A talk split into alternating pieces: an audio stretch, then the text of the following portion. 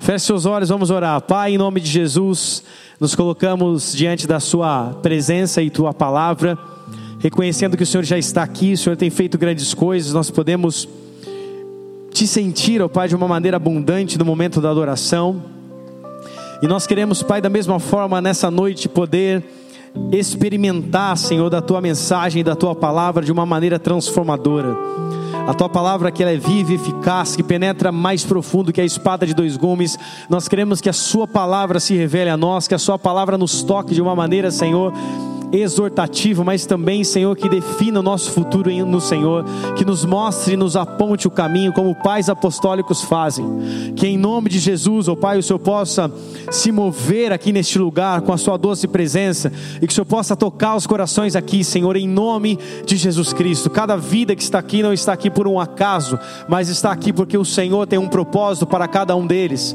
Então, em nome de Jesus, Pai, Toca essas vidas, toca os teus filhos, toca cada um que nessa noite hoje está aqui talvez buscando uma resposta, cada um que está aqui hoje clamando ao Senhor por um sinal teu, que o Senhor venha em nome de Jesus, Pai, fazer a tua boa obra neste lugar, Senhor, e que o Senhor possa usar a minha vida como apenas um instrumento, Pai, como apenas um servo teu. Eu peço, Senhor, usa a minha vida e manifesta o teu querer, o teu mover, o teu agir neste lugar. Que não seja a minha mensagem, que não seja aquilo que eu tenho para dizer, mas que seja aquilo que o Senhor, ó Pai, revelou ao meu coração. Que eu apenas seja um instrumento, ó Pai, que eu seja apenas um porta-voz daquilo que pertence ao Senhor e aquilo que pertence à tua mensagem, à tua palavra. Fala aos nossos corações, Espírito Santo. Passeia sobre esse ambiente e nos toca. É o que nós te pedimos, em nome de Jesus. Se você crê, diga amém. Vocês estão aí, igreja? Abra sua Bíblia comigo no livro de Malaquias, capítulo de número 4, verso de número 5.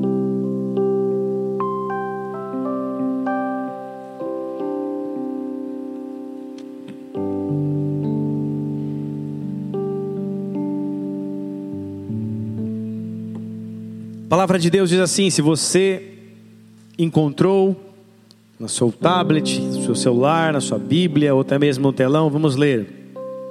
Somente o verso 5 e 6. Malaquias 4, verso 5 diz assim: Eis que eu vos envio o profeta Elias, antes que venha o dia grande e terrível do Senhor, e converterá o coração dos pais aos filhos e o coração dos filhos aos seus pais, para que eu não venha e fira a terra com maldição até aí.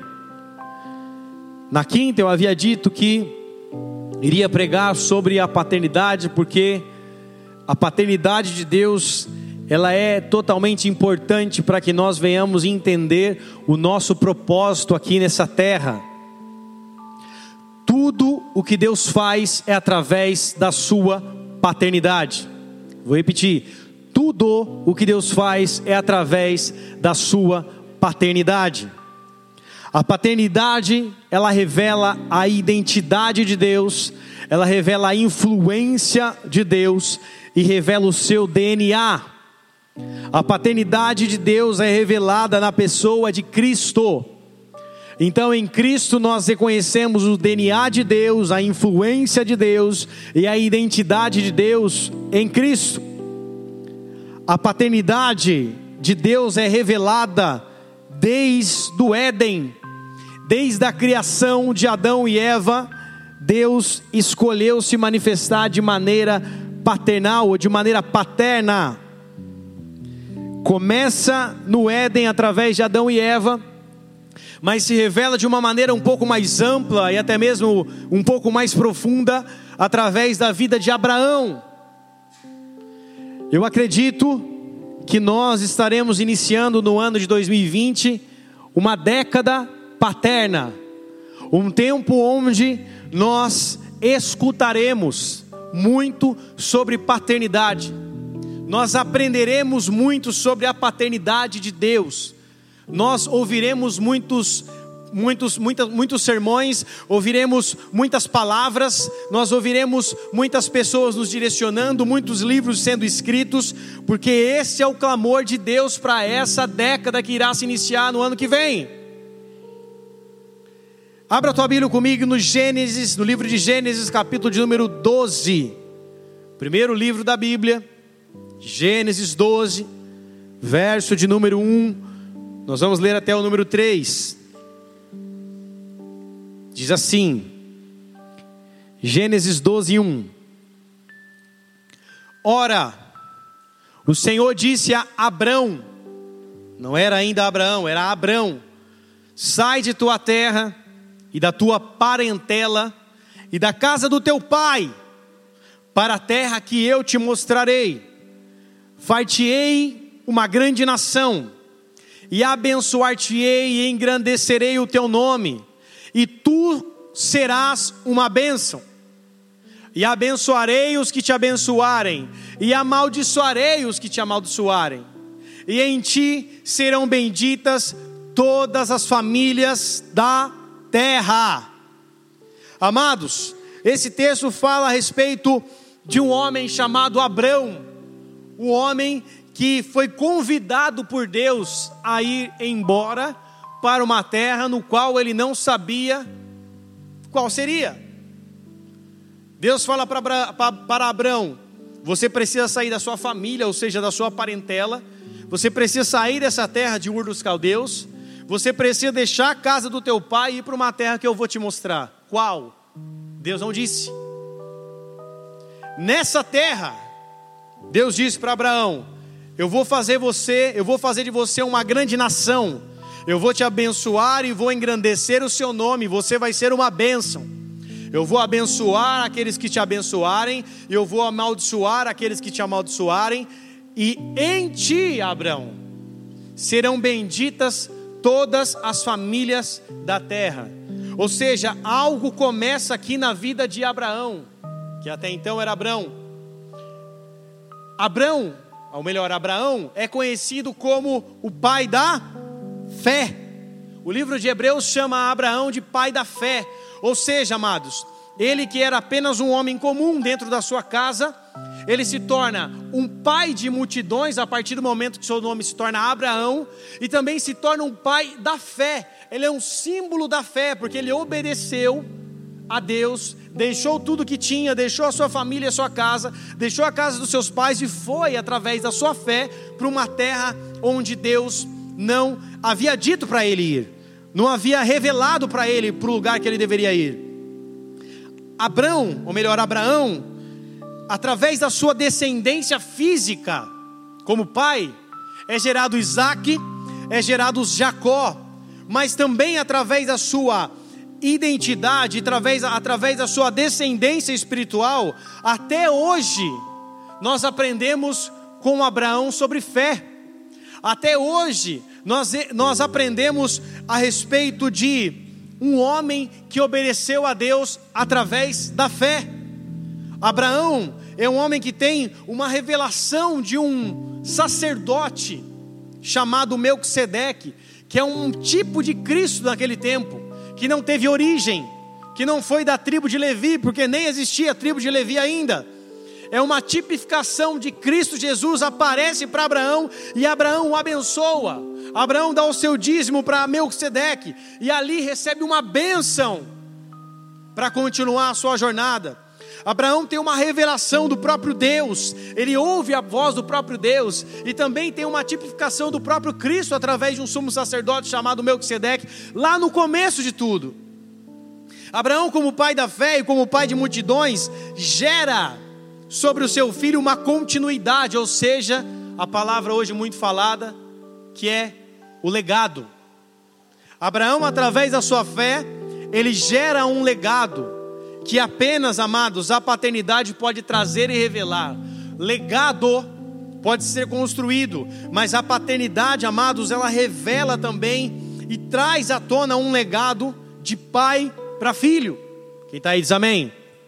O legado paternal é o caminho que é apontado para o filho seguir ou trilhar. Ou seja, Abraão, ele entendeu o caminho que Deus tinha para a vida dele, e ele aponta o caminho para que Isaac vivesse aquele caminho.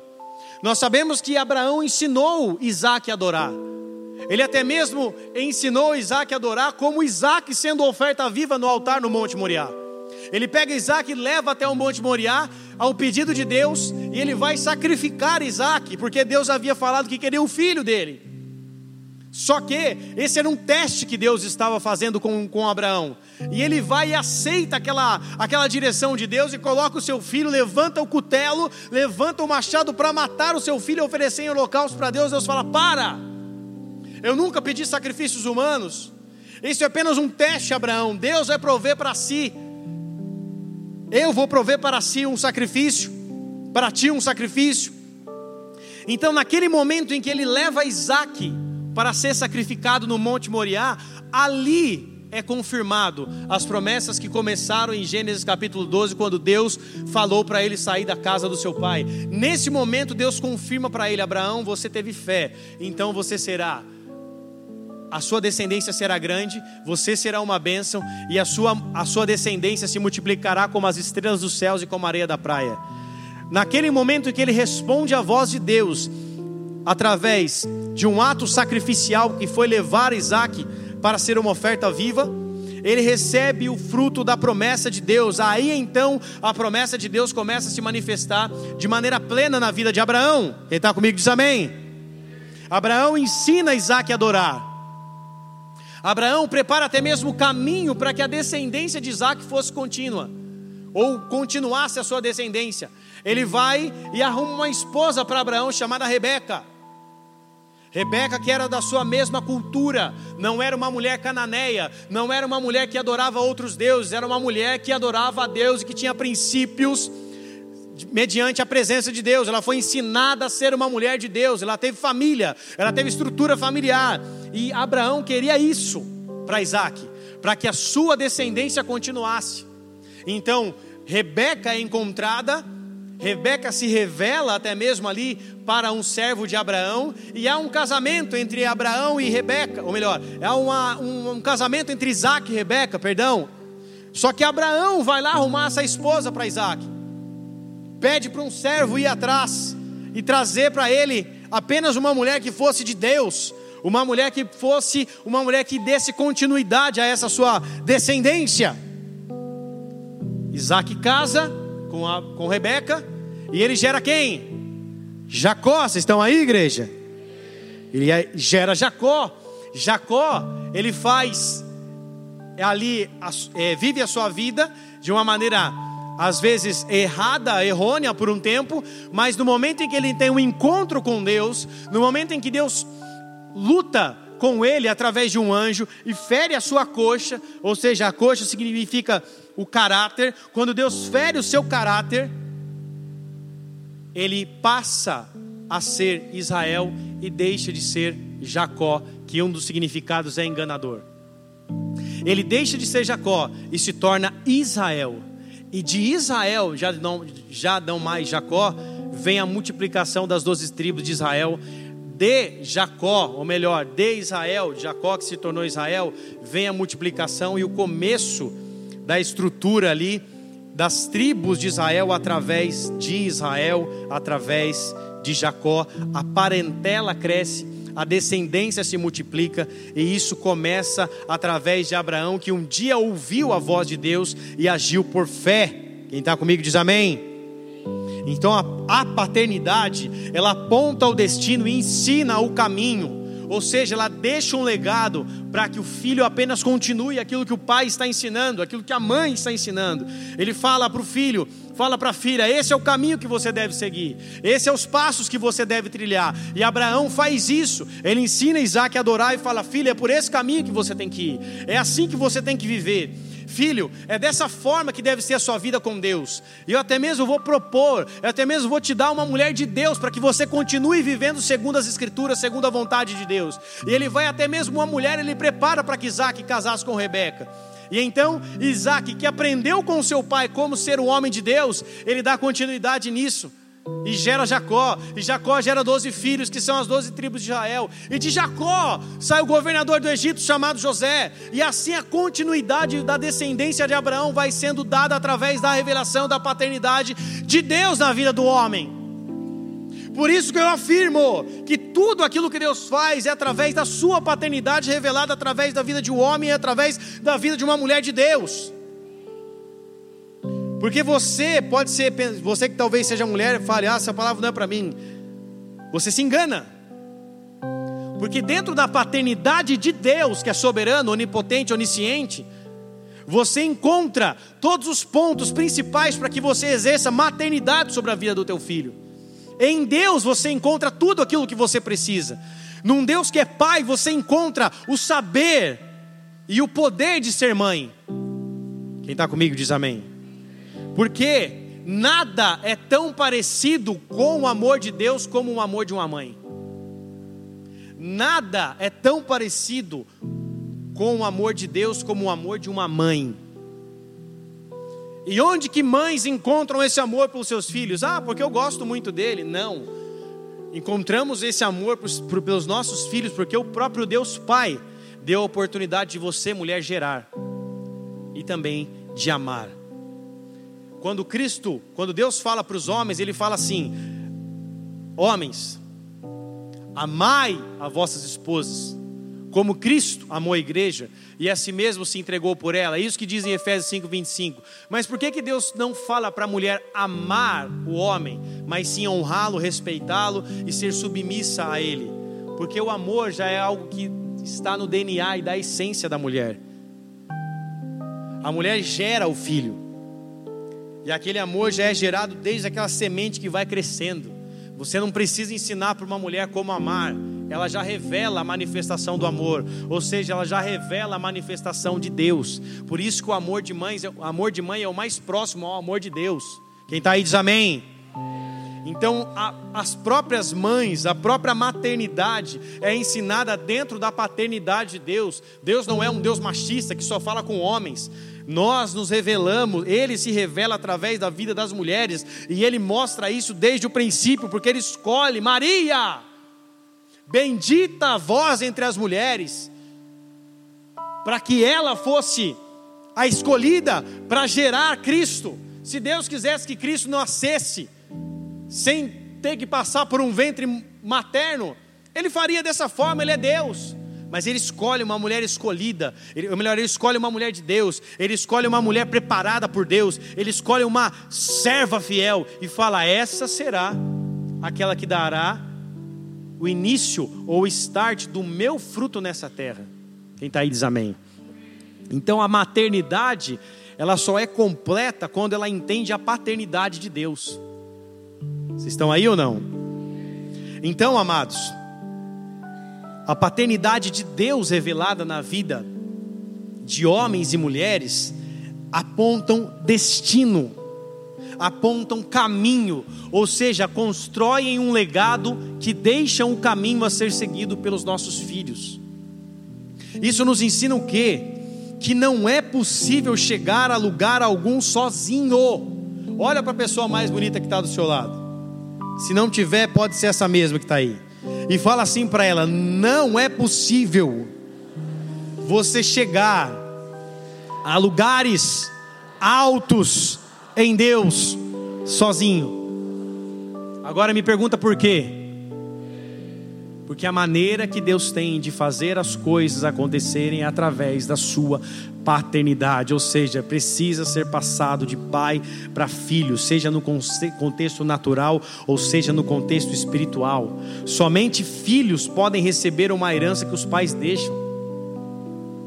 Você pode receber uma herança do seu vizinho que você nem conhece? Obviamente que não, a herança que o pai deixa é para o filho. E essa herança não é apenas financeira, não é apenas uma casa, um carro quando alguém morre. Essa herança é até mesmo física e espiritual. Você já parou para pensar que você carrega dentro do seu corpo um DNA que não é seu? Você carrega dentro do seu corpo o DNA que é do seu pai e da sua mãe. Você carrega características, você querendo ou não, que são do seu pai e da sua mãe. Jeitos de ser, maneiras de expressar, manias até mesmo você carrega do seu pai e da sua mãe. Você querendo ou não, você traz dentro do seu corpo físico semelhanças com o seu pai e com a sua mãe. Uns são a cara do pai, outros são a cara da mãe, outros são uma mescla. Mas você carrega características de um DNA que não é teu, mas de alguém que te gerou. Quem está aí diz amém.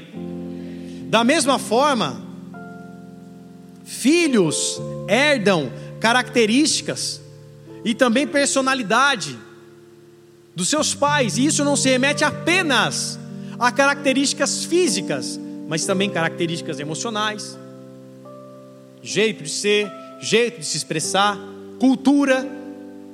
Você já parou para perce perceber que muitas das coisas que você crê não foi porque você obteve as suas próprias convicções de algo, mas foi porque te ensinaram a ser dessa forma? Mas porque te ensinaram a ser desse jeito? Você já percebeu que na maioria das vezes, como você cuida, cria dos seus filhos, cria os seus filhos, é parecido ou até mesmo se lembra da maneira como você foi criado?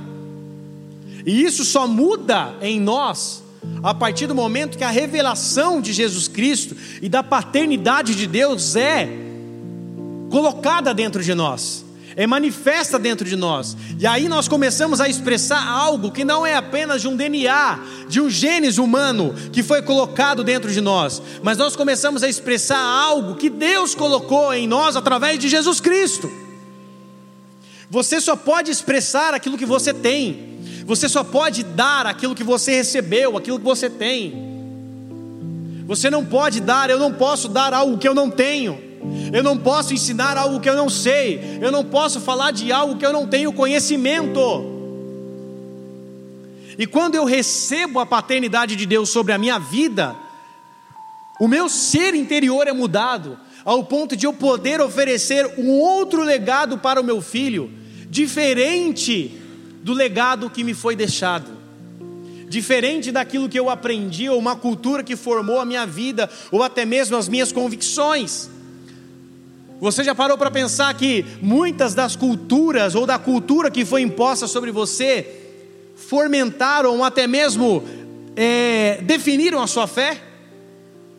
Quem aqui foi criado com a mãe dizendo: Não deixa o chinelo virado para baixo que dá azar? E quem aqui ainda continua desvirando o chinelo?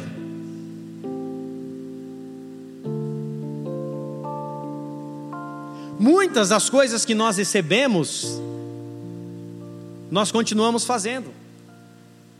E eu estou dando um exemplo simples, mas existem outras tantas coisas. O time de futebol que você torce, uma crença que você um dia praticou, algo que um dia você fez, algo da maneira que algo que você foi ensinado a fazer e continuou fazendo.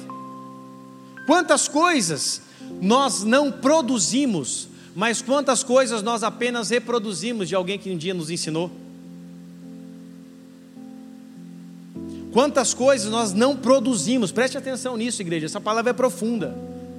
Quantas coisas nós, produz, nós reproduzimos, mas não produzimos em Deus, nós estamos apenas reproduzindo alguma coisa que alguém nos ensinou. Quantas pessoas que antes de ter a Cristo, elas viviam assim, eu quero fazer diferente do meu pai. Eu quero fazer diferente da minha mãe. Eu quero fazer diferente dos meus antepassados. O meu avô traiu minha avó. O meu bisavô traiu a minha bisavó. O meu pai traiu a minha mãe. Comigo vai ser diferente. E ele começa a caminhar na sua força abraçal, o que acontece na sua caminhada, em algum momento ele começa a fazer aquilo que os seus pais fizeram, porque é uma essência que foi deixada como legado, seja ela é boa, seja ela má o legado é deixado muitas vezes e pessoas praticam até mesmo o pecado, muitas vezes sem querer. A pessoa luta contra aquilo e fala: Eu não vou permitir que isso aconteça na minha vida. E sem ela perceber, muitas vezes ela está caída no mesmo erro que os seus antepassados cometeram ou seja, um legado espiritual foi deixado de maneira negativa. E não adianta brigar com a força do braço, não adianta brigar com apenas com, com uma personalidade ou com um caráter diferente. É preciso uma transformação interna, de dentro para fora, que apenas Cristo pode fazer em nós, para que nós não venhamos ser apenas reprodutores, sejam de coisas boas ou de coisas ruins, mas que nós possamos começar a produzir aquilo que Cristo colocou em nós naquela cruz. Nós precisamos começar a produzir o DNA de Cristo. Nós começamos a produzir o DNA de Deus a partir do momento em que eu entendo essa adoção e essa paternidade. Romanos 8,15, mais uma vez, esse é o versículo dessa, da minha vida, talvez o que mais você já ouviu, que diz assim: Porque não recebestes o espírito de escravidão para outra vez estardes em temor mas recebeste o espírito de adoção de filhos, pelo qual clamamos Abba Pai. O mesmo espírito testifica com o nosso espírito que somos filhos de Deus. E se somos filhos de Deus, somos logo, logo herdeiros, de, ou herdeiros também, herdeiros de Deus e co-herdeiros com Cristo. Se é certo que com Ele padecemos, para que com Ele também sejamos glorificados. O que esse texto diz?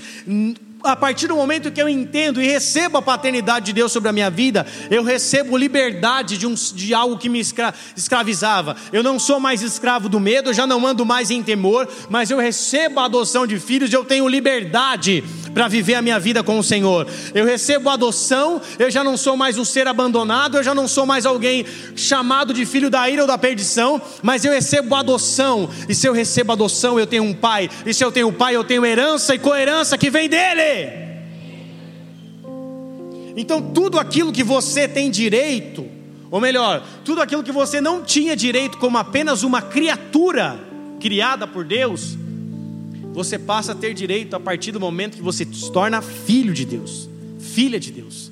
A partir do momento que você entende essa revelação de filho de filha, você começa a reproduzir algo que não é teu, você começa a reproduzir algo que é dos céus, algo que é de Deus.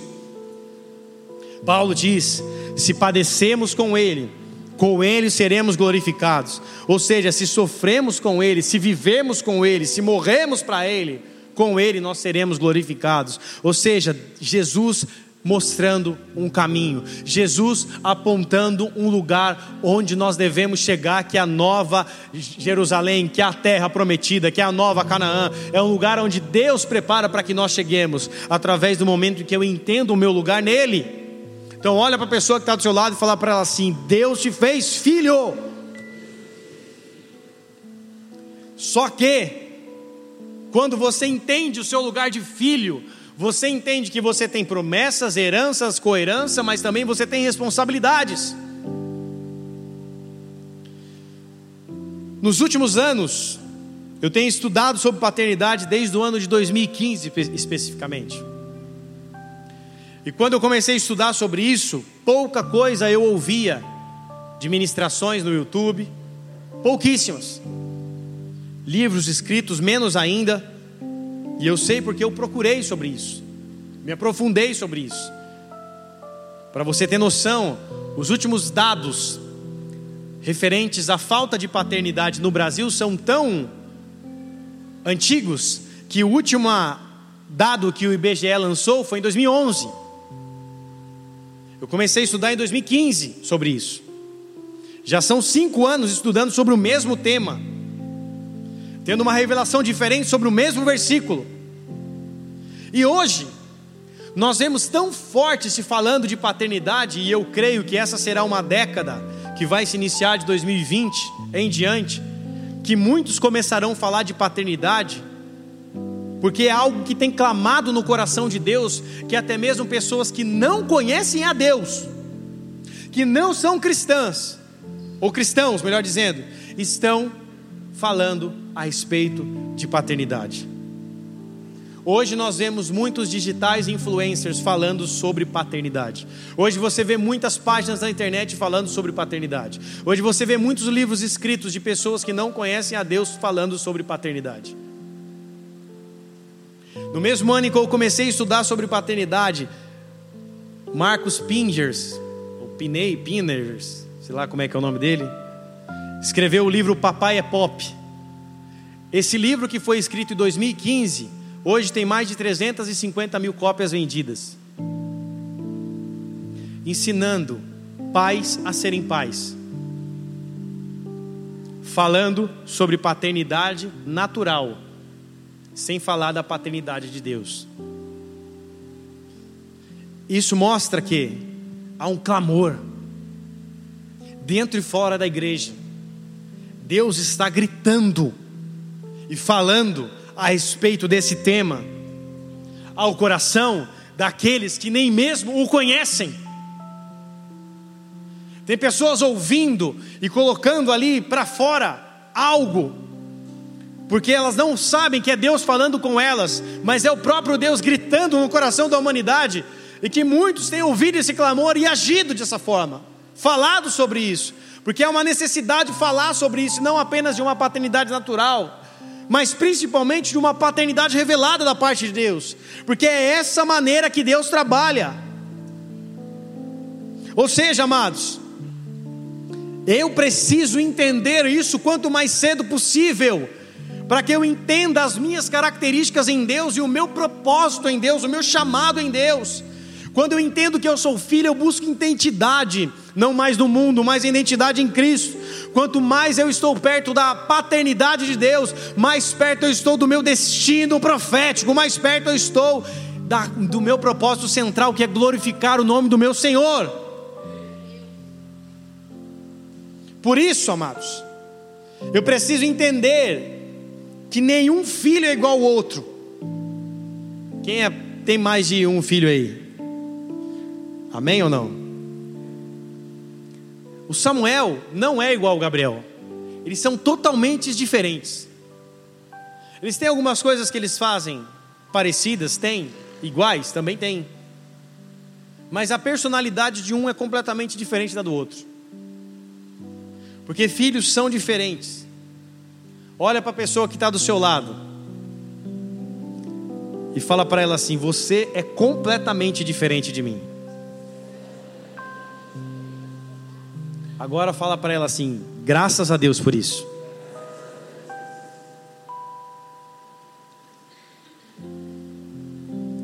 Nós somos completamente diferentes um do outro. De irmãos, nós somos irmãos diante de Deus, filhos de um mesmo Pai. Eu sou completamente diferente de você e você é completamente diferente de mim. Você é completamente diferente do teu irmão e da tua irmã. Você é completamente diferente do pessoa que está do seu lado. Você teve uma criação, uma cultura, um jeito de viver, um jeito de aprender com a vida. E a pessoa teve outra. Lógico, obviamente, que você pode ter semelhanças, principalmente se forem casais, mas dentro de um contexto no mundo, Todos nós somos diferentes um, do outros, um dos outros, seja de maneira física ou seja de maneira comportamental. Você já percebeu que ninguém é igual a ninguém? Você já percebeu que até mesmo o irmão gêmeo é diferente do outro? Eles podem ser, ah, esse é gêmeos idêntico, mas a unha de um é diferente do outro. A cor do cabelo de um é diferente do outro. O cacho do cabelo de um é diferente do cacho do cabelo do outro. A personalidade, uma marquinha, uma pinta, tudo é diferente um do outro. Você pode ter dez filhos, nenhum será igual ao outro. Então, se nós somos diferentes, amados, significa que eu e você temos chamados diferentes. Mas isso também significa que, mesmo tendo chamados diferentes, nós temos o mesmo DNA de Deus. Você tem o mesmo DNA, você que tem irmãos. Você e seu irmão têm o mesmo DNA do seu pai, mas você é completamente diferente do seu irmão. Da mesma forma, dentro da igreja, você tem o mesmo DNA de Deus em Cristo, mas você é completamente diferente do irmão que está do seu lado. Ou seja, eu e você fomos chamados para fazer coisas diferentes para Deus. Nós não fomos chamados para fazer a mesma coisa. Nós não fomos, não somos seres criados em série. Você não é um robô. Você é uma obra de Deus, você é único. E por você ser único, existe algo que você deve reproduzir do DNA que você recebeu de Cristo, do DNA que você recebeu de Deus. nenhuma outra pessoa no universo pode fazer aquilo que você faz, porque da mesma maneira que nenhuma pessoa no universo tem uma digital igual à tua, você tem a tua e ninguém tem igual à sua. Da mesma maneira que você tem uma digital que é apenas sua, você tem um chamado que é apenas seu. Que loucura isso, igreja!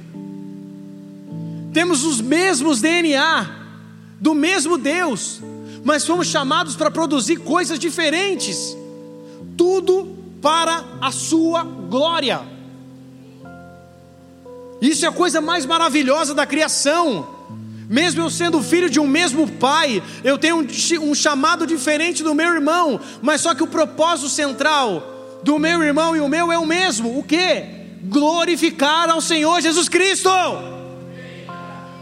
Um é médico, outro é engenheiro, um prega, outro canta, um opera uma máquina, outro vende roupa, um limpa um banheiro, outro escreve livros, um roda o mundo pregando o evangelho, outro prega só para um. Somos completamente diferentes um dos, um dos outros. Só que isso, amados, não define quem nós somos para Deus. Você pode pensar que o seu pai tem o queridinho dele, ou que a sua mãe tem a queridinha dela, só que isso não existe. O amor de pai e de mãe é o mesmo com seus filhos. Da mesma forma, o amor de Deus é o mesmo para todo mundo que está aqui. Não existe queridinho para Deus. Quem está aí diz amém. Nós somos completamente diferentes. Um pode rodar o mundo, um pode pregar para um, mas o amor de Deus é o mesmo para aquele que roda o mundo e aquele que, pra, que prega para um porque todos somos filhos de Deus. Aqueles que aceitam Jesus não tem melhor e pior, todos são filhos. Reinhard Bonk, que foi um pregador, um missionário alemão que rodou principalmente o continente africano pregando o evangelho e convertendo milhões de pessoas a Cristo, que faleceu agora dia 7 de dezembro. Billy Graham, um pregador evangelista americano que nas suas cruzadas ganhou milhões de pessoas para Jesus Cristo não é melhor do, do que o sapateiro que pregou para Charles Spurgeon no século de número 18, quando uma tenebrosa neve invadiu a Inglaterra e não tinha ninguém para pregar, ele foi o único que subiu no altar e disse um versículo de Isaías: Olhai para mim e sede salvos. A pregação dele, dele foi esse essa. Olhai para mim e sede salvos. Tremendo. Olhai para mim e sede salvos. Essa mensagem tocou um homem que com 18 anos foi considerado na Inglaterra o príncipe dos pregadores. Com 18 anos, com 22 anos e em diante, já era um homem que fechava os teatros da Inglaterra para pregar o Evangelho. Mais de 22 mil pessoas ouviam da palavra de Deus, porque ele foi evangelizado por um sapateiro que subiu no altar porque não tinha ninguém para pregar no lugar dele. Porque não tinha ninguém na igreja. Ele sobe e fala uma palavra. Ele, ele sobe e fala apenas uma frase. E essa frase toca a vida daquele homem. E aquele homem muda a geração e o lugar onde ele estava, que foi a Inglaterra. Ou seja, amados, aquilo que fazemos ou deixamos de fazer não revela se somos mais importantes para Deus ou não. Vira a pessoa que está do seu lado e fala para ela assim: importância não tem a ver com relevância. Todos nós somos importantes para Deus, todos nós, só que uns são mais relevantes do que o outro. Por quê? Porque é o chamado específico de Deus para a vida daquele homem e para a vida daquela mulher. Pedro não saiu de Jerusalém. Paulo rodou o mundo. Quem é mais importante, Pedro ou Paulo? Nenhum dos dois, os dois são importantes para Deus. Só que quem foi mais relevante em pregação do evangelho para os gentios? Pedro, que não saiu de Jerusalém, ou Paulo, que rodou o mundo? Obviamente que foi Paulo. Ele foi mais relevante no seu ministério, mas não quer dizer que ele foi mais importante que Pedro. Os dois são importantes para a história da igreja, cada um com a sua relevância, um dentro de Israel e outro fora de Israel. Por que, que existe tanta inveja dentro da igreja? Por que, que existem tantas pessoas com ira, contenda um com os outros? Com inveja um dos outros? Porque as pessoas confundem importância com relevância. A pessoa olha um irmão sendo relevante e fala: Nossa, ele é mais importante para Deus do que eu. Só que nós não podemos confundir importância com relevância. Um vai fazer mais mesmo. Um vai rodar o mundo pregando o evangelho e outro talvez não vai sair de Jacareí. Mas a importância para Deus é a mesma. Deus olha com seus olhos de pai para todos os seus filhos com o mesmo amor. Vira a pessoa que está do seu lado e fala: você precisa entender isso. Se cada um entender que nós somos um corpo, e cada um tem, é importante ter um propósito, não haveria tanta discórdia, tanta briga, tanto falatório, tanta contenda, tanta inveja, tanta fofoca dentro da igreja. Não haveria. Eu não estou dizendo só deste lugar, eu estou dizendo de toda a igreja brasileira e no mundo. não haveria disputa por cargos, não haveria pessoas se levantando contra pastores para ferir-lhe pelas costas para tomar o seu rebanho.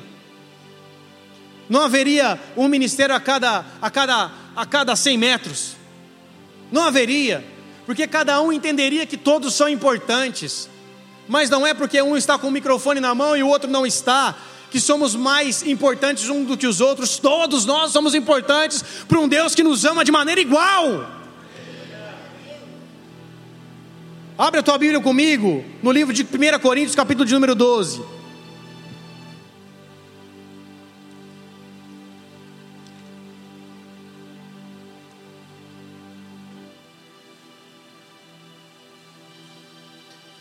Verso de número 12. Diz assim: Porque assim como o corpo é um e tem muitos membros, e todos os membros são muitos, são um só corpo, assim é Cristo também. Pois todos nós somos batizados em um espírito, formando um corpo, quer judeus, quer gregos, quer servos, quer livres, e todos nós temos bebidos de um espírito. Porque também o corpo não é só um membro, mas muitos. Se o pé disser, por que, se o pé disser, por que não sou mão? Não sou do corpo? Não será por isso do corpo? E se a orelha disser, por que não sou olho? Não sou do corpo? não será por isso do corpo? E se todo o corpo fosse olho, onde estaria o ouvido? E se todo fosse ouvido, onde estaria o olfato? Mas agora Deus colocou os membros do corpo, cada um deles como quis. E se todos fossem um só membro, onde estaria o corpo? Agora, pois, há muitos membros, mais um corpo. E o olho não pode dizer à mão: Não tenho necessidade de ti. Nem ainda a cabeça aos pés: Não tenho necessidade de vós. Antes, os membros do corpo que parecem ser os mais fracos são necessários, e os, e os que reputamos serem menos honrosos no corpo, a esses honramos muito mais, e aos que em nós são menos decorosos, damos muito mais honra, porque os que em nós são mais honestos não têm necessidade disso, mas Deus assim formou o corpo, dando mais antes, é, assim Deus formou o corpo, dando muito mais honra ao que tinha falta dela, para que não haja divisão no corpo, mas antes tem os membros igual cuidados um dos outros, de maneira de maneira que se um membro padece, todos os membros padecem com ele. E se um membro é honrado, todos os membros se regozijam com ele. Ora, vós sois o corpo de Cristo e seus membros em particular. E se e a uns Deus pôs na igreja primeiramente apóstolos, segundo profetas, em terceiro lugar doutores, depois milagres, depois dom de curar, socorros, governo, governos de variedade de línguas. Porventura, são todos apóstolos? São todos profetas? São todos doutores? São todos operadores de milagre? Têm todos o dom de curar? Falam todos diversas línguas? Interpretam todos? Portanto, procurai com zelo os melhores dons, e eu vos mostrarei um caminho ainda mais excelente. O que que Paulo está dizendo aqui, amados? Que cada um foi criado pelo próprio Deus para ter a sua relevância específica. E todos nós temos a mesma importância para o aperfeiçoamento do corpo de Cristo. O olho não é melhor do que o ouvido, o ouvido não é melhor do que o olfato, o olfato não é melhor do que um membro do corpo. Todos nós somos importantes para Deus.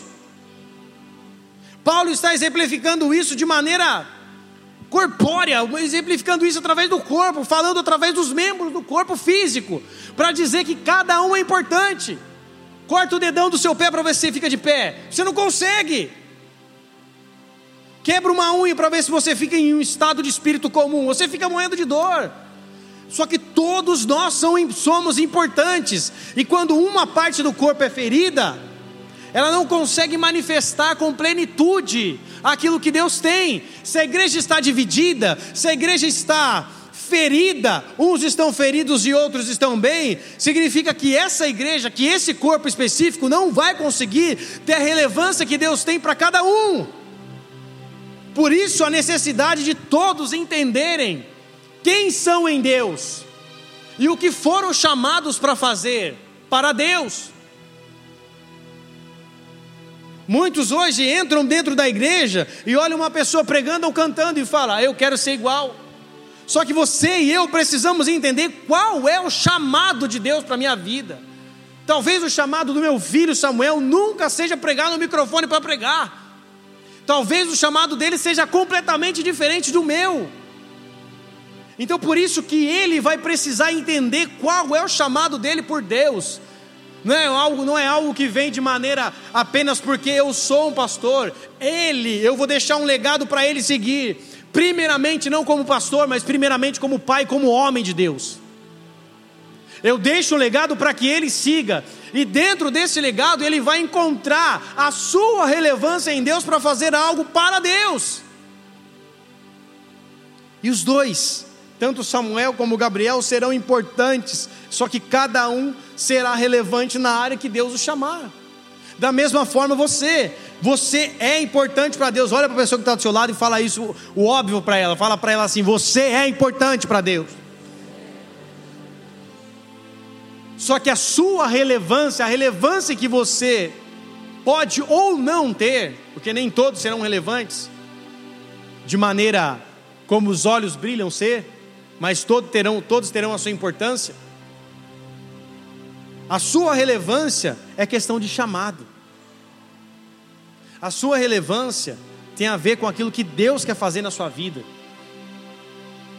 Depende de você conhecer o coração do teu pai, para você saber aquilo que o teu pai quer que você faça. Quem está aí diz amém. Cada um de nós foi criado por Deus todos sendo importantes, mas cada um tendo a sua relevância para dar a glória para Deus. A paternidade de Deus, ela revela o amor de Cristo. A paternidade de Deus nos mostra que nós somos únicos criados, únicos seres criados que têm a capacidade de manifestar a glória de Deus através do nosso corpo físico.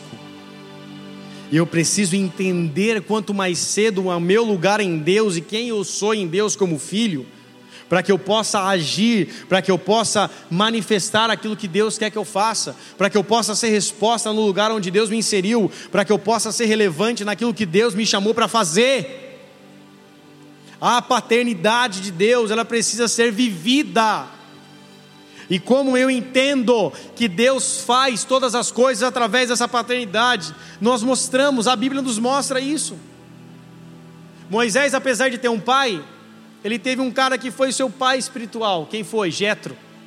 O seu sogro manifestou paternidade sobre ele, dando para ele uma família, uma casa e uma esposa.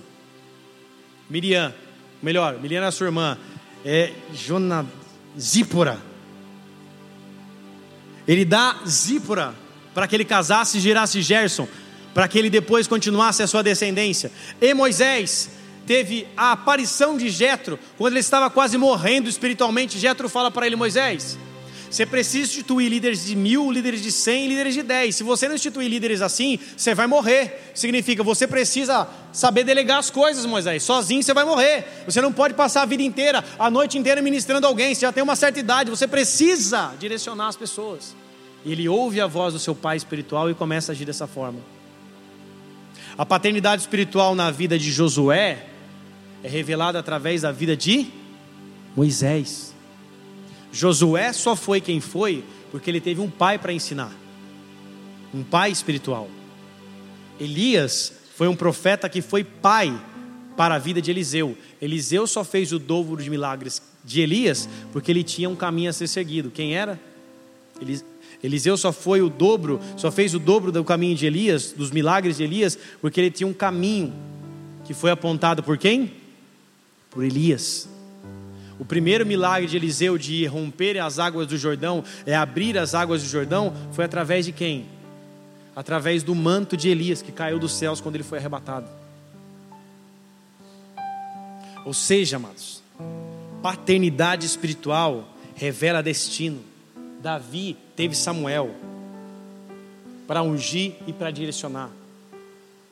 Timóteo teve Paulo para enviar, para corrigir, para exortar e para cuidar. A paternidade de Deus ela é revelada não apenas através de pais naturais, mas também de pais espirituais. Agora você vai entender o primeiro versículo que eu abri esse culto lá de Malaquias 4, versículos 5 e 6. Nesse último texto do Antigo Testamento, Malaquias 4, versos 5 e 6, depois a Bíblia se fecha e vem o período inter, intertestamentário, ou seja, o período onde 400 anos Deus fica sem falar com o povo. A partir desse momento de Malaquias 4, a Bíblia se fecha e algo começa a acontecer na história a partir de João Batista, Maria, Isabel, Zacarias e assim de outros homens que começaram a ouvir a voz de Deus depois de 400 anos. Malaquias diz assim: Eis que vos envio o profeta Elias, antes que venha o dia grande e terrível do Senhor e converterá o coração dos pais aos filhos e o coração dos filhos aos seus pais, porque para que eu não venha e fira a terra com maldição. O profeta Elias não é, não é uma tipificação apenas do físico do profeta Elias que foi arrebatado e voltaria para falar sobre o espírito profético, mas está falando para trazer a revelação profética, mas está falando de um espírito que habitou dentro de Elias, ou seja, um espírito profético. Não é uma reencarnação, não existe isso na Bíblia, mas é um espírito de profecia. É um homem que tem uma direção para ouvir a voz de Deus. E isso se manifesta em quem? Em João Batista, que começa a preparar um caminho, que começa a pregar a palavra dizendo: arrependei-vos, é chegado o reino dos céus. Só que o espírito profético não anda sozinho. O espírito profético é acompanhado do espírito apostólico. O espírito profético ele revela a voz de Deus. Ele aponta o caminho. Lembra daquele texto de Isaías que fala a respeito de, de João Batista, voz que clama no deserto, prepare o caminho. Voz que clama no deserto, essa era a profecia para a vida de Isaías. Já o apostólico é o envio, é o andar pelo caminho, é dar a direção, é a pessoa que te coloca no lugar certo para você andar. Agora se lembre do livro de 1 Coríntios, capítulo 12, verso 28, que nós lemos. Quando Deus constitui pessoas dentro do seu ministério para a edificação do corpo de Cristo, olha o que o verso 28 de 1 Coríntios 12 fala. Põe lá, por favor. 1 Coríntios 12, verso 28. A Bíblia diz assim: E uns Deus, e uns pôs Deus na igreja, primeiramente apóstolos, segundo lugar profeta, terceiro doutores, depois milagres, dons, depois dons de curar, socorros, governo e variedade de línguas. Mas aqui Deus está dando um princípio. Primeiro apóstolo e depois profeta. Isso significa o quê? Que o apostólico ele anda junto com o profético. O apostólico é o símbolo do Pai. Primeiro lugar os apóstolos, depois os profetas, ou seja, primeiro a manifestação do Pai e depois a manifestação da voz de Deus. Essa é a maneira de Deus agir, através da sua paternidade revelada na vida também de pessoas. Mateus 17, verso 1 ao 3 diz assim: Seis dias depois tomou Jesus, Jesus consigo Pedro, Tiago e a João, seu irmão, e os conduziu a um alto monte, e transfigurou-se diante deles. O seu rosto resplandeceu como o sol, as suas vestes se tornaram brancas como a luz. E olha o que o verso 3 diz. E eis que lhes apareceram Moisés e Elias falando com ele. Ai, que legal, Moisés e Elias apareceram no Monte da Transfiguração. Moisés, símbolo do apostólico, Elias, símbolo do profético, até o próprio Cristo fala: para que se revele a minha paternidade, é necessário o apostólico e o profético. Ou seja, é necessário pais que declaram a voz de Deus sobre essa terra. Quando João Batista se revelou, quem que veio junto com ele? Jesus, igreja. Veio a voz, preparar o caminho para quem? Para o Pai, para o próprio Filho de Deus, enviar, estabelecer, ensinar, só que na pessoa de Cristo nós encontramos todos os dons, dons possíveis, porque Ele é Deus. Mas um anda junto com o outro. Um caminho foi deixado a ser seguido, ou seja, um legado. Apóstolo Rina disse, nessas últimas aulas do Instituto Global, ele disse: com a restauração do ministério apostólico nas igrejas, existe um levantar de pais espirituais, da paternidade de Deus sobre os líderes da igreja. O ministério apostólico e a paternidade de Deus estão extremamente ligadas. Para que o apostólico e o profético seja revelado, é necessário que pais apareçam, não apenas amigos, não apenas líderes ou mentores, você e eu precisamos de pais espirituais. E pais, talvez deve ser uma das mensagens que eu mais estou levando tempo para pregar. E pais são aqueles que você permite influenciar a sua vida e tocar no teu íntimo. Paz é aquele que você permite abrir as suas feridas e tocar mentiolate na sua ferida. Pai é que você tem coragem para confessar os seus pecados, para que Ele te direcione ao arrependimento ou te direcione para a sua vida em Deus. Olha que 1 Coríntios capítulo 4, verso 15 diz: Porque ainda que tivesseis 10 mil aios em Cristo, não teríeis contudo muito, muitos pais, porque eu pelo Evangelho vos gerei em Jesus Cristo. Admoesto-vos, portanto, que sejais os meus imitadores por causa, por vossa causa, vos mandei Timóteo, que é meu filho amado e fiel no Senhor, o qual vos lembrará os meus caminhos em Cristo, como por toda parte ensino em cada igreja. O que, que Paulo está dizendo aqui? O que, que significa aios? Ainda que eu tivesse 10 mil aios, o que, que Paulo está dizendo aqui? Aios eram instrutores, aios eram cuidadores, aios poderiam ser chamados até mesmo de pedagogos ou de chefes da casa, ou como a novelinha do SBT falava, a governanta. O aio era aquele que cuidava da criança até ela atingir uma maturidade.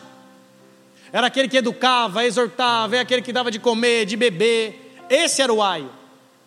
Só que quem cuidava era o escravo, era o aio, o pedagogo ali, o, a pessoa que era o instrutor, o mentor, era um escravo, comprado por um senhor para que ele ensinasse o seu filho a ser gente. Paulo está falando aqui que, mesmo que você tenha 10 mil instrutores, pedagogos, mentores, vocês têm pouco pais, poucos pais. Paulo estava dizendo para Coríntios: você pode ter 10 mil aios, mas pais vocês têm pouco. E ele vai e ensina o que o pai ensina, que nenhum mentor ou instrutor pode fazer. O mentor e o instrutor, ele pode te ensinar, faz desse jeito, faz daquele jeito, faça aquilo, faça aquilo outro.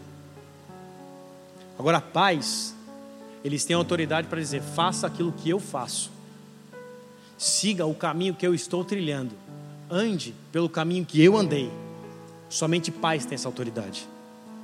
Hoje está cheio de boca aberta ensinando na internet. Faz isso, faz aquilo, ande isso, faz aquilo, aplique essa fórmula, aplique outra mas que não tem moral, moral, para dizer: faço o que eu faço, porque casamento destruído, vida de adultério, filhos que estão se perdendo, não tem moral para falar: faço o que eu faço, mas gostam de dizer: faça o que eu falo. A igreja precisa de paz, e nessa década é uma revelação e é a manifestação da paternidade na vida dos pais que Deus irá levantar. Só que para existir pais, é necessário existir filhos. Por isso, muito mais de um líder que você gosta, ou muito mais do que um pregador da internet que você pira na teologia dele, você precisa de um pai na fé. Timóteo é chamado de filho de Paulo na fé. Só que Timóteo o pai natural dele quem era? Grego. A sua mãe era crente, judia. Só que o seu pai era grego, não tinha uma cultura judaica, ou seja, não circuncidou o seu filho. A circuncisão é o símbolo daquilo que Deus falou para Abraão fazer com Isaac. O que era? Pegar o pênis do homem e cortar a pele do prepúcio do homem como uma aliança, como um sinal de aliança. E isso que tinha, tinha que ser feito até os sete dias do nascimento da criança. Abraão faz isso com Isaac. Isaac faz isso com Jacó. E assim eles vão fazendo consequentemente, é, é, de maneira geracional. Era um símbolo da aliança. No Novo Testamento, o mesmo apóstolo Paulo nos ensina a respeito da, de não ter a necessidade da circuncisão devido à circuncisão pelo sangue de Cristo que nós recebemos. Não precisa ser feita uma circuncisão natural. Só que, como Timóteo era de pai grego e de mãe judia, ele precisava chegar a outros judeus para pregar o evangelho. E Paulo falou: para evitar falatório, é necessário que Timóteo seja circuncidado. E como que se circuncida um homem? Imagine para Timóteo. Paulo chega nele e fala assim: Timóteo, eu não sou seu pai, natural. Não é a minha obrigação fazer isso. Mas eu, como pai na fé, como seu pai espiritual, eu tenho uma obrigação. Abaixa a calça e põe o pipiu para fora. Põe o pipiu para fora, Timóteo. Agora põe ele aqui na minha mão. Vou pegar a faca e vou te circuncidar aqui. Você vai passar uns dias doendo, vou te dar essa pomada para você passar. Mas depois vai passar e ninguém vai poder falar de você. Porque eu, como seu pai espiritual, fiz aquilo que o teu pai natural não pôde fazer por você, porque ele era grego, não tinha uma cultura judaica. Ou seja, o pai espiritual é aquele que é toca na intimidade do filho. E eu não estou falando isso de maneira literal, como foi o caso de Paulo com Timóteo é aquele que toca no coração do filho. É aquele que fala, filho, faz isso, e ele faz. Filho, faz aquilo, e ele faz.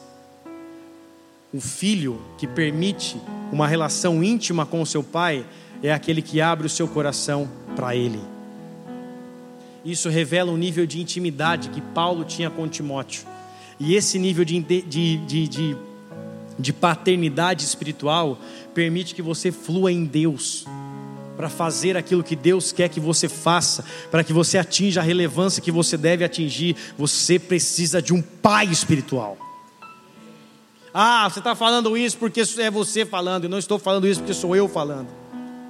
Eu estou falando isso pela necessidade que Deus tem de falar isso para a sua igreja. Essa mensagem não é só para você, essa mensagem vai rodar o mundo. Essa mensagem vai servir não apenas para você, vai servir para outras pessoas, porque enquanto mais cedo nós entendemos a revelação da paternidade de Deus e os pais que Deus usa para dar destino e dar envio, em menos tempo nós conseguiremos chegar à nossa relevância em Deus.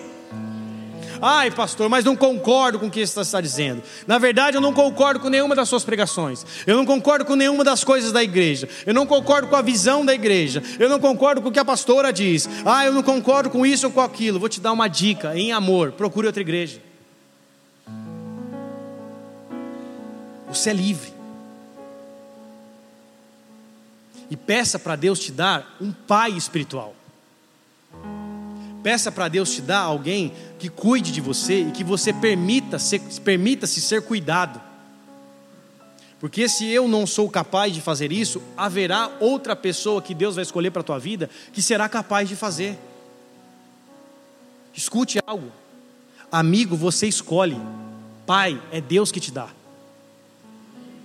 Então você não tem que ir para uma igreja que você acha legalzinho o som ou a mensagem. Você tem que ir para uma igreja onde Deus te direciona, porque é ali que você vai encontrar paternidade para você saber o teu lugar em Deus e chegar mais rápido no seu destino em Deus. Você precisa saber quem é o teu pai. Você precisa conhecer o teu pai, o teu pai precisa conhecer você. Ele precisa ser íntimo da tua vida, ao ponto de te ensinar, te exortar, te corrigir. Ah, não concordo não é isso, não é aquilo. Amados, a igreja existe há 20 anos. E há 20 anos ela tem uma direção, uma maneira de seguir, uma maneira de fazer, uma maneira de agir.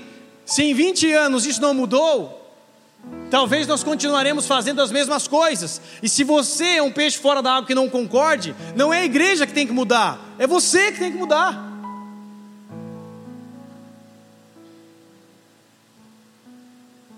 Não fique sofrendo se você não consegue fluir em Deus aqui. Não fique sofrendo se você sai, pra sua, sai, da, sai da igreja e fala: não aguento mais ouvir a voz desse cara, não aguento mais ouvir a voz dessa mulher, não aguento com nada que está sendo dito. Não fique sofrendo, não tem uma bola amarrando o seu pé na cadeira. Procure um pai. Procure uma igreja que prega a palavra e procure um pai.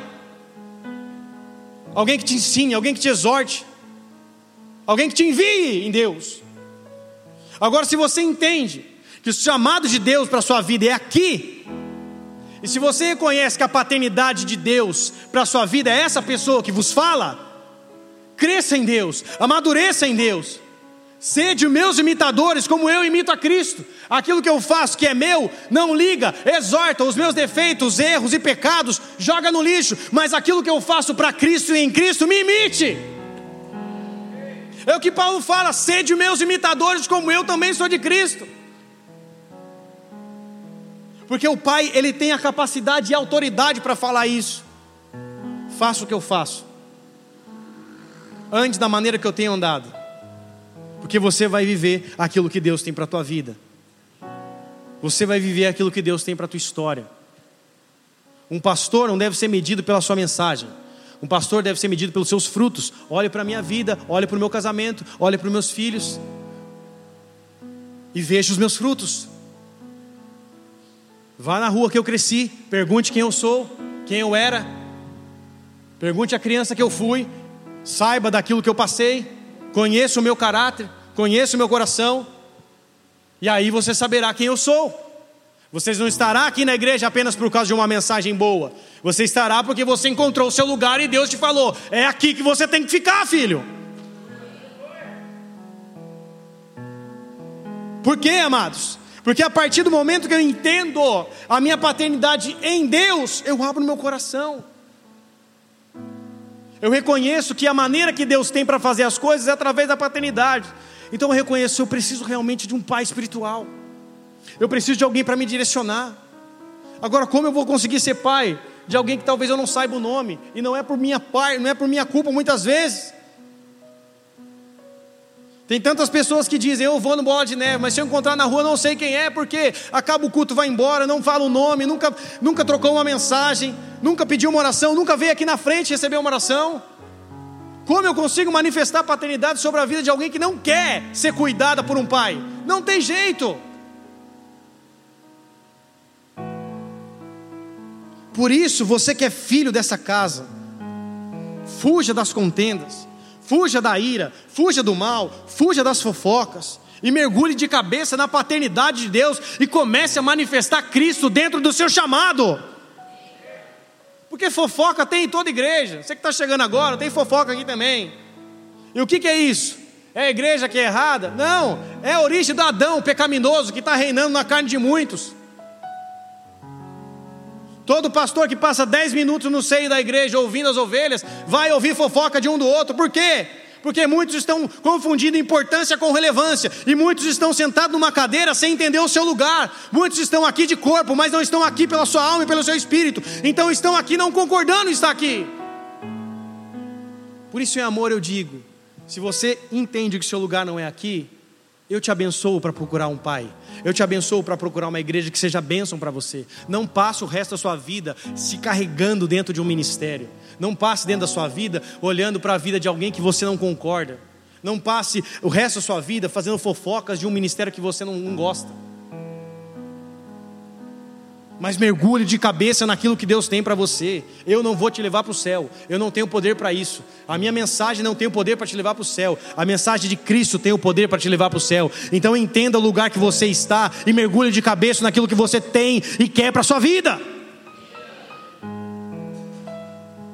Deus está clamando, porque os últimos dias serão dias da revelação dos filhos ardente expectativa da criação aguarda a revelação dos filhos de Deus. Mas só é filho quem tem pai, quem não tem pai é órfão. Você só vai conseguir se manifestar se você for filho, porque quem não tem filho é chamado de órfão, e órfão tem que ser cuidado e não oferecer cura, porque a verdadeira religião, Tiago, diz o que? Cuidai dos órfãos e das viúvas. Órfão tem que ser cuidado. Filho é que oferece cuidado. Se você for filho, você vai oferecer cuidado para os órfãos e para as viúvas e para quem Deus colocar na sua vida. Mas agora, se você não tem um pai, você vai ser órfão espiritualmente. E a orfandade espiritualmente é o caminho mais curto que Satanás tem para destruir uma vida. Então, como pai, como pastor, eu digo a vocês: entendam e mergulhem nessa paternidade de Deus. Saiba do seu lugar como filho. E sejam enviados por um pai apostólico que está aqui para servir a vida de vocês. Feche seus olhos, curva sua cabeça.